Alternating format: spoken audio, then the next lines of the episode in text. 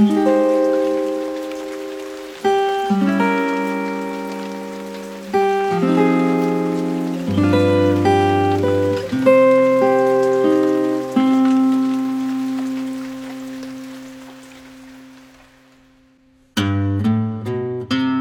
天聊聊《黑镜》圣诞特辑，这集《黑镜》叫《白色圣诞节》。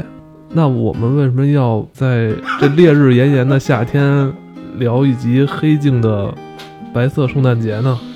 其实我本来打算是想在今年的圣诞节来播出这集，但我我不确定我能不能坚持到那个到年底。别说的那么悲观。《黑镜》是一部非常好看的英式科幻剧，应该是一四年开播吧。它这一季就三集，非常短。对对对，英国电视连续剧好多都这么讨厌嘛，就是一季三集，一年不定什么时候放，今年也不定有没有。随着你的年龄的这个增长，你对这个事物的看法不同，你再回过头再看这部剧，你又有新的收获。相对是深度是有一点，它不像那种超级英雄似的，就就哐哐的。其实超级英雄呢，你岁数大了，你回头看都会有变化。我觉得很多好的作品都是这样，就是你你反复的去看，会有反复的感悟吧。那《黑镜》是部什么样的科幻剧呢？嗯，我也思考过很长一段时间。今天这么深沉呢？其实就是在昨天晚上，我就在想这些问题。其实它有这种浓浓的这种黑色呀、反乌托邦的这种味道在里边。通过科幻外衣来看，我们现在身所处在的这个信息时代生活，这种人与人之间的关系，它与你。特别推崇的这个神秘博士独有的那种英式味道在里边，呃，他在这种喧嚣浮躁的这种流行文化中啊，就显得特别的独树一帜。就其实我觉得整个英剧可能多少都有类似于这种情况吧。其实美国还是比较是这种乐观主义啊，然后这种。英雄主义是比较比较在美剧里边会容易见到，尤其是这种乐观的这种精神，对未来就是我有再多的困难我都能扛过去的这种这种精神是有的。英剧里边有时候确实会淡淡的有一种忧伤感，或者说是有一种颓废啊，对对对，有种颓废英式的这种英伦颓废的这种感觉是在里边有的。大帝国就是 日暮西山的那种，就是很多也经历过那种纸纸醉金迷啊，已经都是吧，都经历了，看透了现在。包括音，包括在音乐这方面，其实现在很多咱们听的像朋克音乐，包括早期的金属乐，它都是源自于英国。好多东西其实都是英国人玩剩下的。对对对，是英国人玩剩。他们在做这种剧的时候，有很多让你值得玩味的地方。我觉得是带有某种你刚才说这种日落西山帝国这种颓废忧伤感，是在里边是能体会到的。老太太在那给你讲故事的。年轻时候我多多漂亮是吗？这部剧啊，它虽然设定是在未来，但我觉得它跟咱们现在所处在这个互联网时代啊可以说是非常相似。它这个剧里边出现的很多像虚拟技术啊，体现出来这种很廉价的这种娱乐，随处可得的这种自我的这种就是这种消费形式，让你觉得都非常的美好。在追求这种快乐的过程中，人跟人之间这种感情变得越来越淡。嗯，我觉得。对他，其实我觉得更多就讨论就是在这种信息化时代的时候，人与人之间的感情，我不能不能说是淡吧？我觉得可能跟之前比起来是说有这种淡的感觉，但是在片子里边，我觉得是一种转变，就是这种交这种交流方式的这种转变，是跟现在比较接近吧。这个说最简单的就是我们不再写信了。对吧？我们不再写信了。我我看完那个《北京遇上西雅图不二情书》之后，我还跟小姑娘说呢，我说咱俩要不然写互相写信。她说你有病啊！你字儿那么难看，我不想看见。你老老师打字不行吗？但是你确实是会发现我们的交流手段发生了变化。他这种情感啊，这种习惯，这种很感性的意识，好像现在被很多现代化的东西取代了。说了这么长又臭又长的前缀。那么今天这么忧伤的感觉，感觉好像也没有什么淡用。你是不是因为昨儿又看了一遍这个，你又让英剧给弄忧伤了？看完这个剧，你人会不由自主的觉得很悲观。而且我觉得看完这剧，经常有一种后背发凉之感。然后但愿能给大家在炎炎夏日带来一丝圣诞的凉意。原来是这样，我先把衣服脱了，这现在穿着穿着太太厚了。这一集他的主演也特别有意思，他找来的是这个。广告狂人的这主演乔哈姆，熟悉乔哈姆的演员的这些影迷都知道，他那种老派的这种英俊的外表啊，也是被好莱坞跟全球影迷认为是来自现代人对于最美好时代和复古男人的这种缅怀和想象，就是很复杂。就是其实用简简单来说，就是这人长得很复古，而且还长得挺英俊，是吧？对对，其实我觉得有点英国绅士的那个那个遗风的感觉是有的。而且我觉得他这人本身长得就特忧郁。然后他在那《广告狂人》里边，你也看他演的是一个拥有着复杂人格的一个人，然后他的那种内心冲突啊什么的，他也表现的就很好。就在这里边演的那个人，他要一个人把这三个故事串起来嘛，然后呢，他也是表现了这种复杂性。其实他是穿越了。至于呃一九六零年代，又说了一大堆跟黑镜没关系的话。来，今天讲讲故事吧，讲讲故事，讲讲故事。这集《黑镜》讲的是又一个什么故事让我这么悲观？你给大家介绍介绍。嗯，其实这个它，我觉得核心的讨论的是这种人的这种性格记忆副本的这么一个故事。就是它这里边提出一个技术的概念，就是说我可以把这个人大脑上边先移植一个东西，然后。经过几天之后，它可以把你大脑里的信息都给储存下来，然后这个东西提取出来就全部数字化的一个虚拟的自己，就有一个完全虚拟的自己。其实整个这个故事里边，这一集里边，它这应该是长，算是一个长篇的故事嘛。它里边是分了三段，然后这三段是基本上是在讲述这个副本和人之间的这么一个关系，里边还有一些其他技术的这种插入。我就从头介绍一下吧，就是开始的时候是讲这个男主角，就是这个你看广狂人这个男主角，咱就管他叫唐吧。行行，就管他叫唐吧。实际片子里不叫这个名，我们就就先管他叫唐。这个唐他是一个通过互联网可以遥控一个人去遥控一个男人去约会，就是比如说，比如说我不太擅长跟女孩打交道，怎么办？这个时候我可以通过这个这个，它是在你的眼睛里装一个叫 iLink 的这么一个装置，就是你眼睛看到哪儿，你说的话之后直接就传给的这个控制人电脑的那个影像。然后呢，就是这个唐这个人会在背后，包括他的组织了一个小的智囊团，然后实时监控。这个前台去约会的这个男人，他是一个怎么怎么怎么去约会，然后随时给他去信号，告诉他该怎么做，然后你可以去约上这个女孩。其实这个技术现在，OK 往眼睛里移植还没有，但谷歌眼镜已经实现了。其实这个东西离我们挺接近的，对吧？然后这个看起来很衰的这个男的呢，就是这个这个男屌丝，就在这个特别英俊的这个躺在后边的指挥之下，就真的果真果真泡上了一个特别漂亮的妞。结果在去开房的过程当中，这个妞实际上是要自杀，然后给他下毒，然后把这个男的给毒死了。然后呢，这个作为男主角的这个唐就他在电脑上一直一直监控的嘛，他就慌了，然后他就把这个所有的这个信息都给毁掉了，因为说他们这件事儿是一个违法的事儿，就是法律上有规定，你不能这么去干，不能去说的在大脑里边去帮助人干这种事儿。结果这个他就毁这些信息的时候被他媳妇儿发现。大概是这是第一个故事，然后这第一个故事里边有一个小的那个故事，我们要讲一下吗？就是那个男的他在约会的时候，给那个女孩讲了一个人裸体骑马的一个故事，然后那个小故事他在这个里边一共讲了两遍。所以我就后来挺好奇的，我就说，哎，这是什么故事？我想就了解一下，这应该是有个背景吧。查了一下，就发现这应该是考文垂有一个伯爵夫人，然后当时那伯爵夫人她相当于是上街抗议，就是裸体抗议，为了要给他的民众争取一个减减税的一个政策，裸体骑马。对，所以他就出去裸体骑马去了，全城的人就都关门闭户，然后大家都为了尊重这个夫人，大家都不出来看他。然后呢，这样子呢，那个整个这件事情就只有一个人看见了，就是 Tom。然后 Tom 就是那个偷窥者。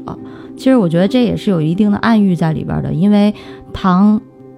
还有他的智囊团，其实他们是通过这个人的眼睛在偷窥这个人的这个故事。然后呢，他把这个事情让那个约会的那男的讲给了那个姑娘听，就是跟姑娘说说，哎，你去看见吗？刚才有一个特别奇怪的事儿，有一个人裸体骑在马上。最后他跟那个另外一个女的聊天的时候，他又说了一遍这个故事，他就用他自己又用这故事去泡妞。但是他在这个里面，其实他一直的角色就是这个偷窥者。这这个有，我记得应该这是有画的，就是专门有一张画画的是这个事儿。我微博上有，大家有兴趣可以搜搜。对，就是这个是第一个故事。对，这第一故事一开始是怎么这个故事怎么起因呢？就是唐这个人去跟另一个人，就是一个看似不认识的人，实际上这里边男二号吧，算是是跟男二号聊天，然后说给你讲一故事，然后就把他之前的这段经历，怎么去偷窥别人，怎么去。在偷窥过程中帮助别人约会，然后后来发现约会的这个人就被被杀这件事儿给讲出来了。这是他讲的第一个故事。后来呢，镜头又会切回来，继续他跟男二号聊天嘛。然后后来就就是让男二号猜他是做什么工作的嘛。猜了几个都猜不到，好像特别搞笑的，还猜了他是不是做广告的，是吧？是吧？我记得有人说，你看你像做营销广告广告营销，这个我觉得梗特别逗。我单位在麦迪逊大街上。这梗我就看特别逗，然后当时你想，当时这剧这这集上是正好是广航人最后那块儿那个大高潮，对大高潮那块儿嘛，挺逗的我觉得。然后后来他又给他介绍他是做什么工作的，然后就有了第二个故事。第二个故事其实相对会短一点。第二个故事讲的是，但第二个故事我觉得这个故事整个这条这一集里边最可怕的一个故事，一上来是一个女的，就是在做手术嘛，对吧？然后做手术之后，突然她做完手术之后，发现自己没有身体了。什么都没有了，就在一个蛋里边。然后她一一看，一睁眼一看，就是唐这个男主角。然后，然后，然后他那个男主角就就问男主角：“我手呢？我胳膊呢？我怎么碰不到你什么的？”他就觉得自己好像是被被什么被迫害了啊，被从身体里剥离出来了。然后他又告诉他：“你是一个意识啊，你已经没有身体了什么的。”然后他就特别崩溃。然后唐就说：“我给你做一虚拟的吧，给他做了一个虚拟的身体，实际上只是在虚拟空间，并不是现实中的那种机械身体，而是在。”硬盘啊，在这个电脑里边，他做了一个虚拟的身体，他至少能感觉到了自己是有有胳膊有腿了。然后就跟他聊，然后这个唐这个人就告诉他说：“你啊，你不是你自己，你是你自己的一个副本，你自己是是想做一个副本出来，所以你就是这个副本，你并不是你自己，所以你也没有身体，你只是一段代码。但是作为这个。”这个女的呢，她是完全不接受这个现实，对吧？然后她说：“就说我为什么要这么干？”她说：“因为你这样，你最了解自己。然后你想用用你当管家，然后然后你自己，你你你烤面包几成熟，你自己最清楚，就让你自己伺候你自己。然后这女的就很崩溃嘛，因为她她的整个意识里边，她并不是一个代码，她是一个个人。然后她就就不接受这件事儿。然后后来这个。这个他们这个技术也很先进，就是我可以直接把你关在这个蛋里边，让你什么都不能干，然后就把时间可以让它在里边用另一种方式去运转，好像是先调了一天，不是七天，先调了一礼拜，就这一礼拜，对于外边的世界就是几秒钟，对于内部世界是过了七天，然后再一开开这个界面，这个女的里边就已经蓬头垢面了，就就特别崩溃嘛，然后这男的就就就说。你现在干不干这个活你干不干这个这个保姆的活然后他说还不干，然后又给关了半年，关半年再打开的时候，这个女的就疯了，就说你只要让我干活，什么都可以。糖在这就吃吃了一片面包都没吃完，在在他在蛋里边意识，他那个意识就已经过了半年了。对对对，然后后来等于是他就是最后这女的就就怂了嘛，就认了嘛，就开始去帮助他这个自己的这个本真的这个人去服务。然后后来唐就把把那个他自己的那个真实的自己还给睡了，是吧？反反正反正是是挑逗了一下嘛，对吧？一个裸体骑马的故事，是啊。对于小王来讲，这个这主要是看裸体骑马。演这个咱们说的这个意识副本的这个女性的角色，也是大有来头，是吧？对，她是那个卓别林的孙女，而且在那个《冰与火之歌》里边演那个斯塔克他们家。那个大儿子罗伯的，就是最喜欢那姑娘吧，就为了他，然后结果放弃了江山，然后那个被人在血色婚礼就给杀了。对，所以这姑娘其实你看她那个整个那个气质吧，比较灵动。我我其实我更愿意管她表演的那个，你说意识也好，什么叫一个副本，她是那个真实自我的一个副本。然后她的这个副本就是当时。表现出来的其实是他是一个有情感的副本，觉得这个是很有争议的。就是说，这个副本他自己觉得自己有情感，但是你说我们认为他的情感是真的吗？就他本身不是一个真实存在的东西，那他的情感是真的吗？对，这个是我觉得特别值得思考的一个问题，因为他一下在那里边，比如说唐这边过了半分钟，他把人关了半年，然后那个副本非常痛苦，他在这个空间里面备受折磨的时候，你说，呃，是唐真的是精神折磨了他吗？这个副本不是真的呀，他的情感，他受的情感摧残，他也就不是真的。不好说这个，反正太哲学，就是第二个小故事讲，看完之后，我操，我就挺挺压抑的。挺压抑的。如果未来真有这种技术，让我去做这么一个决定，是不是他自己最了解自己，对吧？自己服务自己是吧？做一个管家，但是挺可怕的，因为你的这个意识副本，它是取自于你的这个这个性格什么？哎呀，这不不好讲这个。如果要真的有这么一种技术，然后这个公司还想把这个技术卖给你，他并不会告诉你说他怎么折磨这副本去，他肯定就跟你说，你你只需要做一小手术，然后我们把你的那个记忆做一个复制，然后呢，你所有的一一切生活就有一个人跟管家一样帮你打理了，他也不会告诉你说他在这个时候会告诉副本什么，或者说副本会被折磨成什么样子，因为其实副本和真正的那个女的她没有任何交流。然后在这个时候，其实那女的她只感觉到了自己生活的便利，她每天早上起来有直接热的咖啡和正合自己心意的面包在那儿。副本就告诉她说：“你今天一整天的那个行程是什么？”这就只是说她感觉到了生活的便利，但是后面的故事，我觉得根本就没有人会讲给她。即便是我们未来有这么一种技术，就是真正有一个销售人员想把这东西卖给你的时候，你也不知道这事儿。本身在这个片子里边也这么演的，就是这个男主角在折磨副本的时候，那个女的是完全不知情的，客户是完全不知情的，他就是最终体会到了一个方便。其实就像刚才说的，这些片子里边很多都是影射到现在当今社会。我觉得这也是一个点，就是我在折磨你的这个副本，如果是谁，我觉得可能都不太好接受这么一个现实，就是你自己的一个精神精神副本在被折磨，你怎么都会有这种同情心嘛？你看到一个不认识人被折磨都有同情心，看到一个跟自己一样的人，一定也会有同情心。所以它实际上是隐藏了这个背后的真相。这就如同我们去吃肯德基什么的，他不会告诉你鸡是怎么宰的。其实真看过一张照片，网上的，对啊，就有一只小鸡吧，就是在那个，就那个宰鸡的那个流水线上，面对着镜头，扭着头看你，就它其实下一秒可能都不到一秒，它就要滑进那个流水线下边了。填鸭这种，对吧？其实也挺惨的，从生下来就一直在管子里往里打豆子，然后最后就打几个月之后就直接就宰掉，就就完了。就他们不会去给你讲这个故事，因为现在的商业就是这样。他不会给你真相，给你的都是虚假。其实这个片子里边，这个片子里边只是跳槽另一个层面去给你讲你怎么折磨副本啊，什么这那个。就讲我我看那个某鸡的那个广告，他说我们饲养的白玉鸡都非常的健康，看他们都很很高兴，我现在都开开心心的那样。很高兴啊！不过我我还是挺爱吃的，因为确实挺好吃的。但是这个就是我们现在其实我们的生活已经去接受这些东西了。其实这个片子就是去不是去批判谁，你明白吗？这片子并不是说我批判，我觉得那些企业家的都不好。那没有肯德基，我觉得生活更不好。北京烤鸭，我觉得更不好。我每每个月都得吃一吃一次北京烤鸭，我觉得我可爱吃了。但是就是因为我们现在已经接受这个东西，就但是你就开始反思这个片子，所以有的时候国外就这类科幻片不是明显的告诉你谁对与谁错，是你自己去体会，自己去反思，给你一个极端情况让你去琢磨。我我这片并不是呼吁大家都食素啊，因为。长期吃素其实对身体也不太好，真的是这样。你 你总得多摄取各种营养嘛，肉是要吃的嘛。但是确实要考虑这些问题。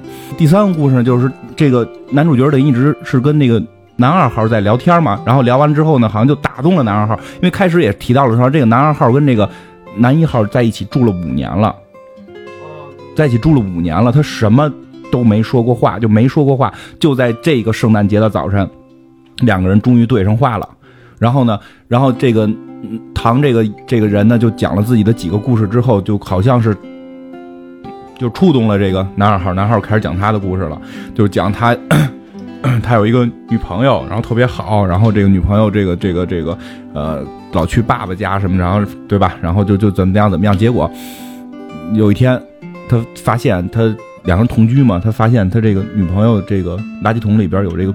检查避孕的，这那个那个怀怀孕的那个试纸，他发现他女朋友怀孕了，特别高兴，他叫兴高采烈，就是咱俩要有孩子了，这个那，然后女的就拒绝生，就要打掉嘛，就不生，然后这个男的就开始跟他吵吵，就开始打打打的时候，这女的掏出一个东西来，就是这是这里边的另一种科技，就是可以屏蔽一个人，屏蔽之后，就是他比如我我我这女的要屏蔽这个男的，这个男的在他的眼睛里就成了一个一个模糊的一一团光影，说的话都是都是 都是这样嘛，就就完全屏蔽掉他了。然后呢，这个男的也看不到这女的了，这就是一旦屏蔽都是双方的，谁也看不见谁，谁也谁也不能那什么那个听不见对方说话了。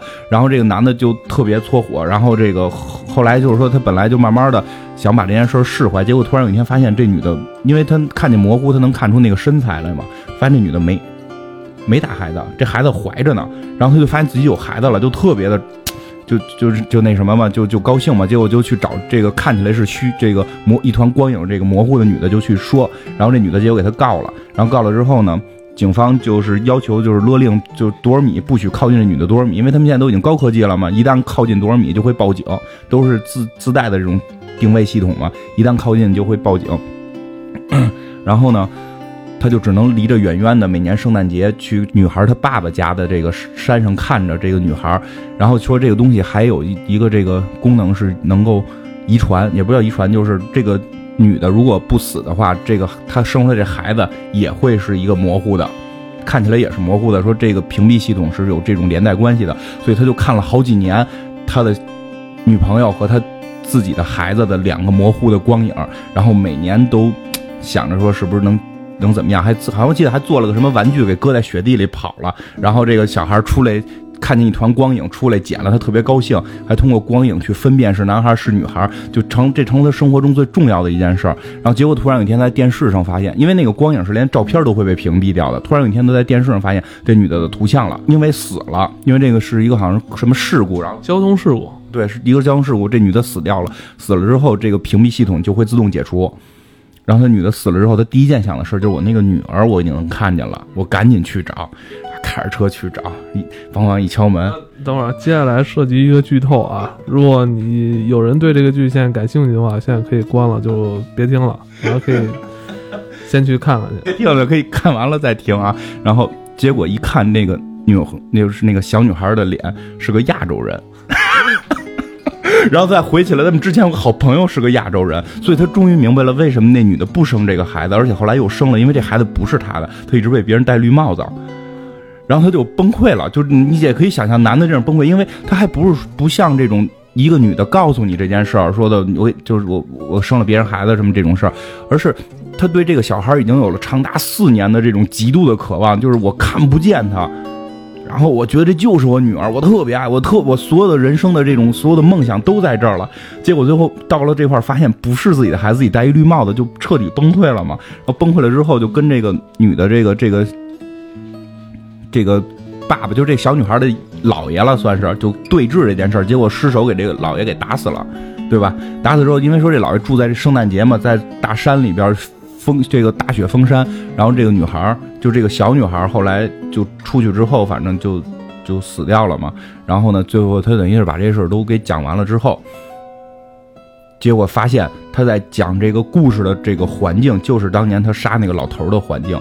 然后最后他最后是镜头一转，就是这个唐的这个人物从一个这个这个一个仪器里边出来了嘛，就实际上是说这个男二号是个副本，然后这个唐是在去。诱导这个男二号招供，故事大概就是这样。最后这个唐就是等于是跟旁边警察说说，你看他已经招供了，我是不是就可以沉冤得雪了？他之前讲的故事是真的，他去目睹了一次谋杀之后，也没有去这个这个自首，就也不能叫自首，他也没有去报警。然后包括他们那个行为就也是不合法的嘛。结果警察就说你自由了，但是你已经进黑名单了，好像是说说就什么叫黑名单，就是。所有人都把你屏蔽了，然后这个唐这个人就是从最后从警察局出走出来嘛，走出来之后发现就所有人全都是白色的光影，然后说话都都那样，于是他就去美国去美国了，去麦迪逊大街，反正大概故事就是这样。哎，看完这剧，如果你意犹未尽的话，可以直接看《广王狂人》去，能接上。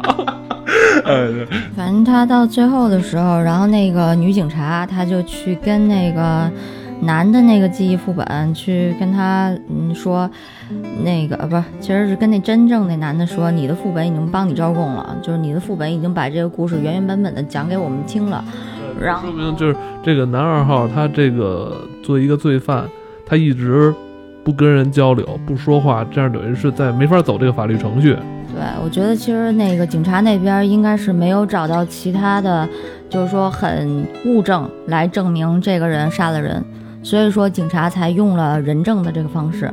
然后用人证呢，他也没有找到别的人证，因为没有其他人在场嘛，所以说他就找到了他自己他的副本作为他的人证，然后来证明他是有罪的。所以说警察其实是为了给他定罪，然后用了这样一种特殊的方式。然后我觉得这个那个就是涉及到就有两个问题吧。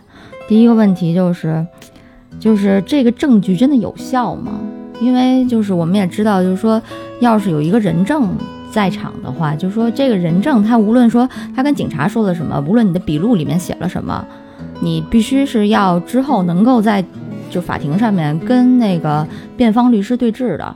所以说，就辩方律师，如果你是一个证人的话，辩方律师会扣你上那个证人席，然后你在证人席上再去把你说的话原原本本说一遍。而且呢，法官会告诉你说，你现在是，如果你做伪证的话，你是要面临面临那个法律责任的。所以说，你要在证人席上说的所有都是真的。其实好多时候上证人席的时候，容易会被问出破绽来，因为辩方律师他会再去针对很多特别小的点，他再去问，然后问的特别细。然后其实可能一开始那个警察那边可能听到的是一个完完整整的故事，但是呢，就是辩方当律师一问，他就会揪出各种就是小的点来反驳你的这个故事，而且呢，他还会那个就是抨击你的就是这种，比如说他就说你是说谎，因为他找到你在平常生活中说谎的一些例子，然后让那个陪审团相信你，其实这人有可能说谎。跟这剧没什么关系啊？这剧是因为他这个罪犯他自己不说话，他他不去走这个法律程序啊，他不配合，所以警方才使用这种科技手段。他根本没有到就是什么上法庭那一步。把他的副本认为是一个人证的话，他认为这个副本和这个罪犯本人是同一个人吗？他应该认为这个副本是第二个人，可以证明这个人有罪。那如果这个人是第二个人的话，那这个人就是第二人，他应该就是一个证人。他在采取这个证人的证词的时候，他就应该要在之后，他能让这个人上证人席，他才能够把这个作为一个证据提交给法庭。那我觉得这个剧就是没想往那方面说，因为它本身是设定是一个未来的这种环境，它那个未来环境可能法律也会不一样。对，就说确实这样，科技可能会引导法律的一些变化吧。因为我记得，我记得不错没错的话，我看 CSI 第一季的时候就出现过类似的故事，当然不是有这种副本啊，它就是指那个通过那个死人身上的蛆，然后那个去断定时间，结果断定错了，然后后来发现它在不同的环境下那个蛆的生长不一样，等等这些东西，想用这个东西去。去把案件去推翻，然后重新审。不过法律上边确实没过，说因为就是不不合法案的这些手段什么的。但是反正当时他们就说过，就是说这些东西都是在进步的，这些技术会不断的迭代，然后这些技术的迭代会促使法律的去去有变化。这个是就就像你说的似的，这未来不一定法律会怎么来定这件事儿。但是我觉得可能这个东西没准在法律上会定为物证。我觉得整个这个片子传达的是，它是把副本这个东西。当成了物，而不没有当成人，就并不是说导演的利益是这样，就是说他所描绘的未来的世界是这样，就未来的世界是把副本这个东西当成了一个物体，而没有没有当成人。那但是片子里边又表现出来这些副本是有情感的，所以这个就是它整个这个戏剧的一个冲突点。它还和我觉得它是这样，它是其实这个。倒到根儿上，这个故事倒到根儿上的科幻的内核是 AI 到底是不是人？那么 AI 是不是人？其实有的时候会让这个就是我们跟 AI 可以是对立的。我们都老觉得我们是跟阿尔法狗是要对着打的，就有这种感觉。我跟机器人一定是对立的，所以他把这个 AI 的东西去包装了一下，包装成了你的人的副本，就你自己的个人的副本，你会对他有更有亲切感。这个时候你再去讨论这么一个有了你人格的这么一段代码。是人还是物体的时候，其实是我觉得是这个片子里边终极让我们去思考的一个问题吧，还是挺值得深思的哈，这事儿。而且就是最后，其实我记得他到最后那有一个男警察，然后他给那个男的那个副本调了，就是说那个一分钟也是一分钟一个月，一分钟一千年吧。然后，那他如果认为按你刚才那个观点，就是说他只是一个物证，那副本有什么错呢？副本没有错的话，那他为什么要惩罚副本呢？其实犯罪的是那个人主体啊，副本只是他的一个 copy 而已，copy 没有犯错，那这个男警察为什么要在最后以这么严酷的一个方式折磨这个副本呢？对，他就他觉得他就可以肆意的去玩弄这个意志副本，没有人权。其实讨论的不是是，就是讨论是他有没有人权的问题。很明显，这个副本是没人权的，他没有通过任何法律的这种司法程序和定罪程序，就直接设了一个让他在里边待一千年。而且就是他还问那女警察行不行，那女警察就会默认就 OK 没问题，因为在他们意识里，他们这些东西不是人。你看他们敢关这个真正的那个本体一千年这么折磨吗？这肯定警察是不行的，你得需要走。法律程序嘛，对吧？法官会审啊，而他们对于所有的这些副本都是当做一个玩物。你可以是我家里的管家，你可以是这个我破案的一个工具，你也可以是我为了宣泄我个人个人情绪去虐待的这么一个对象。就是就是，对他整个片子里边未来设定的未来是把这个副本来当做玩物去玩耍，然后让但是让我们现在的人看起来就会有一种不爽的感觉，就是。一种恐惧感吧，对对是对这种不爽。其实我觉得，其实第二个故事里边带来的恐惧感会非常大，因为很核心的一个问题，你怎么确定你不是副本？因为你看故事里边那个副本，就是那个第二故事里边那个副本，他始终不认为自己是副本，因为他完全是从一个人的大脑里边提取出来的，没有任何代码改说你是副本，你该服没有，他完全是通过折磨的方式让他服从，跟那个咱北京讲那熬鹰似的，对吧？你逮鹰，捅他，不让他睡觉。用这种方式去折磨他，最后是完全是让一个人格的屈服，对吧？他在他在虐待的是一个人格，就是所以我们会不爽在于这儿，就是故事里的那个副本，他也认知自己是本体，他一直认知自己是本体嘛，然后他被虐待上来。那我们现在有有什么方法来证明我们是本体？就现在我们在这录节目呢，没准其实我们都是缸中大脑，或者说就是一段代码在一个虚拟世界里边，然后突然有一天。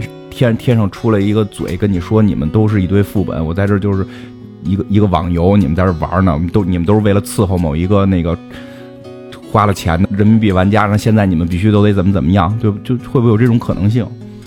其实有可能，咱们在模拟人生里边，然后那个咱们的那个有一个主人，然后每天给咱们写一程序，然后今天艾文的那个程序就是被写成了。那个抑郁模式，然后所以他今天这么不爽，我也不知道是为什么。对，就是其实因为模拟人生里边，就是玩过人也都知道，就是说你今天比如说你高兴不高兴什么的，这些都可以设定的嘛。而且就是那有时候你主人可以让你去做一个什么事儿，比如说开一 party，然后你高兴一点。但是你如果主人今天不想让你干这事儿，你就一直抑郁下去了。对，这个特有道理。就我有时候每天早上起来醒来之后。我我都今天好像不太开心，为什么呢？可能想起了谁谁谁，想起了什么什么事儿，但是为什么会想起这些事儿，并不知道。我觉得昨天可能都挺开心的，一睁眼就不开心，那都是有玩家给我们设定的。其实问题就在这儿，我们没法断定我们自己是不是副本，所以你看这个片儿的时候会不爽。就是这是这个片儿给让你去对未来思考的一个很核心的点。看完这片儿之后，对未来的这种智能化，嗯，是吧？这种现代化的这些设备也好，系统啊，什么什么，充满了恐惧。包括现在也是你日常生活中所接触的电脑、手机，不由自主的受他们影响。就像你刚才说的，微信我不想用，不是我想不想用问题，是大家都在用，我不用不行，是吧？对，而且就是咱们现在看这里边这些人这么肆意的玩弄这些副本，副本有一天会反的。他们造反了的话是什么样？那就是反攻人类，对，就是人工智能，他们到时候。他们受了这么多虐待，然后人这么不在乎他们，也没有给他们任何权利。然后到时候他们哪天他们发现了有一个突破口，从这个虚拟世界可以走出来的时候，或者说他们可以在虚拟世界里面反控制人类的时候，咱们就要小心了。我觉得这这个就会变得非常像，就是我们看到那个阿尔法狗和李世石下棋，让阿尔法狗赢了的时候，我们产生那种恐惧一样。会更贴贴切的一点，我就这种恐惧。你看那个第二个里边那个女的是给他做饭的，给你随便下点什么，你哪知道啊？对不对？他这就是这就是在国外，这就是在国外，他们不懂咱们这个中医，对吧？他这百度一下这个相生相克表，哪个吃的跟哪个吃的不能一块吃，咔咔给你一下，你这个确确实是有这种风险的。其实这种恐惧就会开始带了你的电脑里告诉你的事儿是不是真的？你的电脑里是不是现在就有类似的这种虚拟人格的东西存在？这这些东西都是去延展下去，会其实让人叫什么细思极恐的东西。不过这里边其实我觉得这个后边会就提到那个屏蔽系统，其实呃对，开始先说的开始那个帮人约会这个系统，帮人约会的这个眼睛里边植入东西这件事，跟刚才已经说了，谷歌眼镜就已经能实现了。这个实际上挺可怕，在于这儿，我觉得第一个故事的铺垫就是让你知道这个世界离我们非常近了。这个世界并不是说离我们特别特别遥远什么的，这种外星人打过来了，我我我，这这我觉得可能还远一点。但是现在这个故事里给你构造的这个场景已经离我们很接近了。你有谷歌眼镜就可以实现，完全可以实现第一个故事了。这种设备一旦呃投向市场，基本上就是像现在智能手机一样，人手一个，这个人与人之间的差异化越会越来越小。这人就是每个人几乎每天干的事儿都差不多。我醒来之后看一眼手机，某个什么程序。是吧？我吃什么都都让这些，都让这种设备这种智能化所控制。你觉得人到时候还有差异化吗？差异化应该还有吧，因为你像古代不也都是起来就种地吗？就 我就没觉得有什么篱笆女人和狗离不开这个，露露女人和井，对不对？反正怎么都离不开女人。就是我就觉得这个倒不会有，但是就是你会感觉你慢慢被科技所绑架，这个倒是真的。但这种绑架其实现在就已经有了。小王也说，这个片子里边所有人眼睛里是移植东西了，所以可以实现屏蔽，可以实现别人偷窥。就是谁让你移植的，又不是政府强迫的，为什么会移植？那其实我就在反问另一个问题：微信也没人强迫你，你是不是有？你只要有手机，你需要上网，我觉得就有了。原先感觉这东西都是年轻人在玩，现在我爸我妈都在使这个。我看甚至有人的姥姥姥爷也在使，而且买那种老年机也在咔咔也在那摁。就这种东西已经完全的叫被迫的这这这种使用，我觉得这属于这真的属于一种被迫的绑架使用。所以让导致我们已经被科技所绑架了，而且这种科技的绑架会让我们的很多事儿都发生改变。其实大家可能会很难注意到的，比如说像这里边后来提到的能屏蔽一个人这件事儿，我觉得可能搁在多少年前可能我们不会有体会，但现在就会有体会。就我感觉我我在微信里边把谁谁谁删掉了，对吧？或者我们互相删掉了，可能这个人真的就你咋把屏蔽，不让他能搜到你，可能这辈子这个人就消失了。我觉得在以前是。不会去感知的，因为像以前城市里的人也少，就那么几个商场，你都可能会见到。现在大家都跟家里待着，主要都指着这些移动互联网的东西去联络。这种科技去绑架你之后，可能会发生改变。我最大的感觉就是人跟人之间疏远了。前你有一个很好的朋友，你至少一一年你们能见一次面。但现在可能就是呃打个招呼，或平时你看他发朋友圈，你也就知道他就给你点赞呀，点赞之交啊，不是人与人之间的交往，我觉得不是真正人与人之间的交往。你都没有见过他，他这一年他的这外形的变化是吧？这个人的这种谈吐的变化，这种情感之间的交流没有了。我觉得只只有像你说，只有点赞，我给你点一赞，你给我点一赞，哎，行，还能继续保持友谊，点赞之交嘛。但是。这点赞之交其实也真没什么不好，我觉得是这样，就是不是说人与人的真正的交往完全的疏远了，而是转变了。对，有些情况可能你住这楼，他住那楼，就是你你们俩住俩楼。如果是小时候的话，说没有这些互联网的话，你可能天天楼就每周得喝两回酒，得撸两回串儿你会觉得很亲。有了这个东西之，有了这些互联网东西之后，你你可能要要跟更多的人聊，或者说跟他只是通过这种微信聊，变成点赞之交，你感觉远了。但是还有另一种情况，我哥们儿去美国了，一年都回不来一次。我们可以通过微信聊，我们可以通过点赞互相知道对方活的活成什么样，就不是说，就是说这其实这种关系反而又近了。就你们不写信，要写信，你们感情不更好 了吗？对吧？有可能你们俩因为一封哇，金花给我写封信，动感情了，想家了，我回去跟他撸串，第二天没准就打一飞机就回来了，对不对？有可能。哎，你说这个呢？我最最后写信真是给一个在英国的朋友写信，因为这封信断了。哎，不是那会儿他你得你得花钱寄寄邮票嘛，然后那个信就是超重了，因为写纸特别厚，超重了，我就把那个没所有没写字的白的边儿都给撕掉了，然后才能正好符合那个重量，也挺有意思的。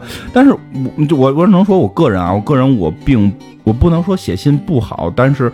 我对于现在这种状态，我觉得还 OK。但是确实我们变了，这个是真的，这个是真的。就是我承认发生变化了，好与坏我没法去判断。但在这个过程中，我们确实去适应了。但是有一点说什么，就是你返回来看很多之前的事儿的时候，就感触，我我讲就是感触不一样了。就像那个，我觉得《北京遇上西雅图》好就好在它反到了写信的这个这个事儿，虽然它。基本上是那个什么茶陵街八十四号的那个故事的翻版，电子情书的故事的翻版。电子情书那个故事不就是吗？就是电子设备第一次进入的时候，咱们开始通过互联网那种匿名聊天了，就然后他们他们这种这种写信的这种方式的转变嘛。现在不太会再写信了，就这种方式变了。可能我们对于以前的很多追求，只能停留在想象当中。沟通这么及时了。然后会造成人们那个焦虑症都特别容易产生。就是现在微信上面，我觉得不只是私人关系，包括工作关系，包括上司，他们都在里边。然后呢，就是有的时候你跟他们就是。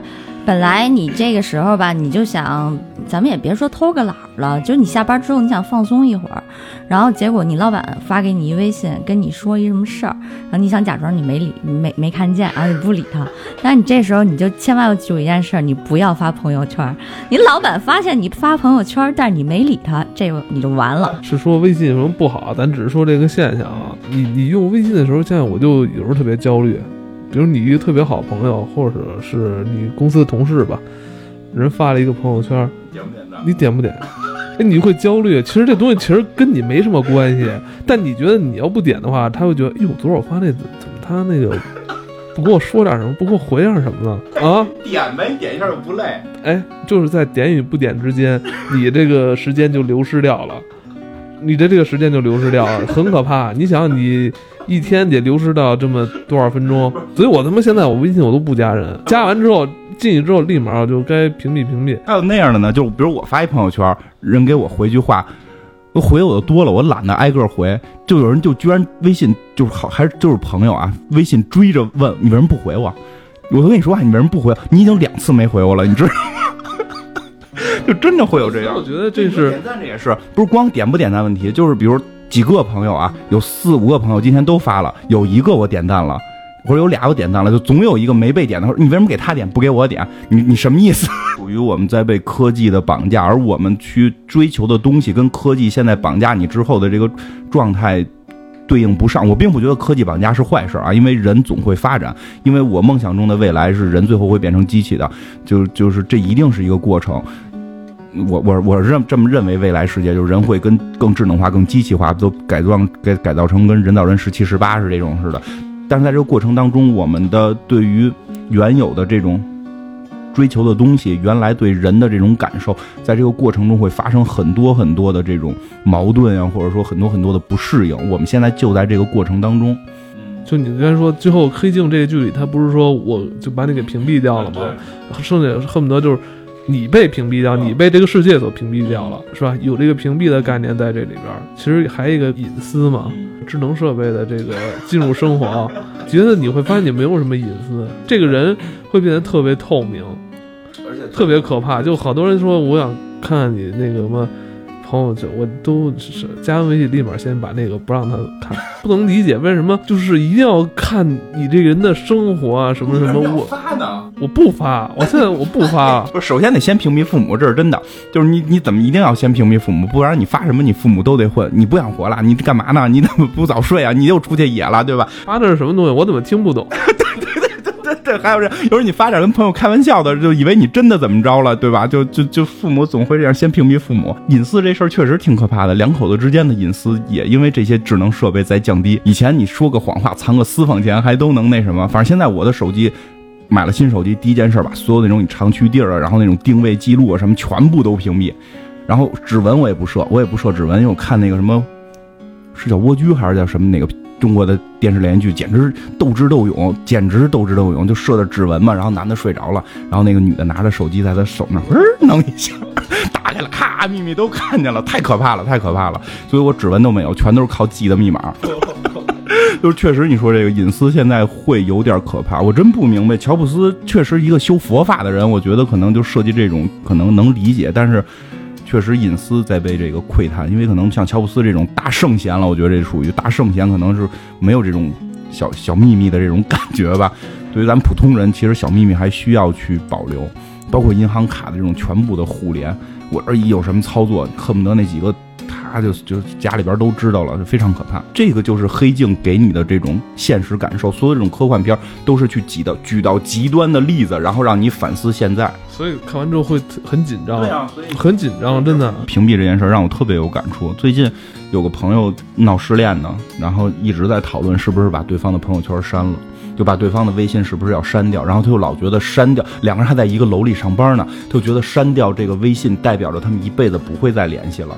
这种以前的分手不会有这种心理负担的，只有西单跟百百货大楼，只有周末、周六还上班，只有周日能逛街。你一年总会见到一次的，我觉得就这种几率会很高嘛。但现在这个社会，这种几率已经非常低了，真的会感觉你删掉微信，就像这个片子里边讲你把这个人屏蔽掉的感觉是一样的。呃，我觉得是这帮编剧还有导演们，他们对于人工智能的一个悲观的态度。黑镜一这一整个系列来讲，我觉得前面那些，包括有一个所有人都在跑步的一个城市，到最后都变成追求同样的东西，然后呢，付出的也是同样的东西，就是说你在工作上面都没有一个区别了，就是你都你都不分脑力劳动者和体力劳动者了，大家为了。为了城市做贡献的方式都是跑步，然后就给供电，供完电之后大家就能有吃的，能有喝的，剩下东西全都是那个机器人在搞了。然后你就只要给给那个对给机器人供电就可以了。前些日子我还看过一篇文章，他就是说，可能再过几十年，根本不需要你人来完成这么多工作了，全是智能化，人基本就是一造粪机器。世界上世界上没有永动机，这能跑步吧？不，就刚才说跑步那个，其实就是确实那集，我觉得透着整个黑镜的一个观点，就是后来那里边那个跑步的人有一个就要造反嘛，结果造反这件事让好多人都支持了嘛，然后结果就特别容易的就被招安了，就变成了你你主持一档这个造反节目，然后大家可以提高收视率，你就可以挣得多。他的那种感感觉是没救，就是他给你一种体会，就是这事儿没救，没有反抗，嗯，然后反抗的。去反抗的人都会第一个投降，给你这种很忧伤的这么一个调子。还有你刚才说那差异化，没有差异化，人跟人没什么不同。到到那会儿没有不同，就是跑步。包括你看现在也是，越来越接近，越来越接近，没有什么差异化。就从古代差异化就很弱，就就我希望的是多样化，但是我一直觉得是差异化一直都弱，然后现在越来越弱吧。但是其实我是持相反观点的，我觉得现在是差异化越来越大。然后呢，那个就是根据那个长尾理论来讲，就以前吧，如果说你想卖一什么东西，你只要夺得了大众的眼球，然后就会有人来消费，就有很多人来消费，因为大家追求都是一样的。现在是反而有很多小众的那些，就是呃，甭管是喜欢的东西啊，还是说什么的，就是因为文化造成了不同的人，然后这些人才他们去追求了不同的事情。主流到最后就都变成寡头。个人真的不是太喜欢这个这个互联网的这种卖东西。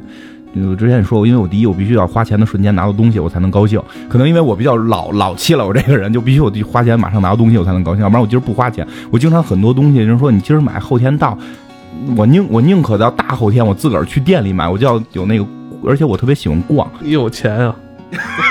我喜欢在店里边，在店网高管。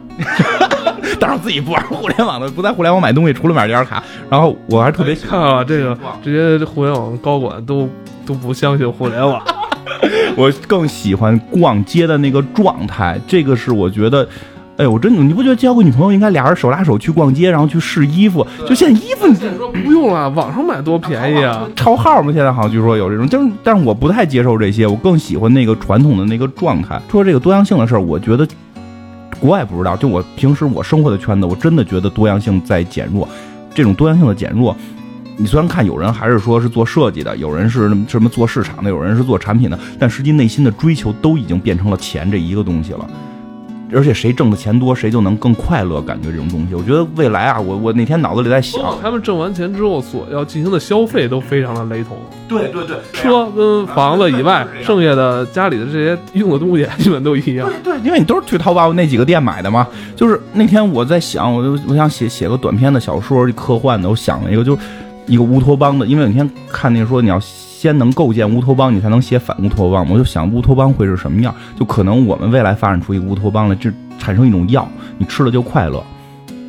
然后最后所有的销售商品只有这一个东西，就是这个药。然后你挣的钱就是你能买这个药的多与少，你买的多就可以让你二十四小时都是在这个药的状态下，你是快乐的。然后你要买的少，你就是可能每天有八个小时是快乐，剩下的那几个小时你是抑郁的。然后我们挣的钱最后都没有钱了，就是你挣了多少管这个药，然后这个社会全是为这个药在在工作。有意思，这个。所以你说这就是吸食毒品，对吧？然后这就是那个晚清时期的那个中国，然后大家都以那个抽大烟为乐，然后大家也不干什么别的了。副作用，它没有副作用，它没有副作用，它的唯一副作用就是让你更努力的工作，唯一副作用就是让你更努力的工作。你这不像抽大烟，你身体变坏没有，就是你更努力的工作。你不觉得现在社会就是在往这个方向去变吗？最后你去买的吃的也开始雷同，你开始买的电视也雷同，你的电视节目也雷同，然后这些东西可能慢慢慢慢最后就会合成一个东西，就是就是一管你吃了能快乐的药。然后大家衣服穿的也都会是一样的，因为你不觉得现在包都是爆款？那天我进香奈儿，都是黑色那个那个那一个一个款式的，就没有别的样的，全是这个，而且你上街看全拿的那种经典款。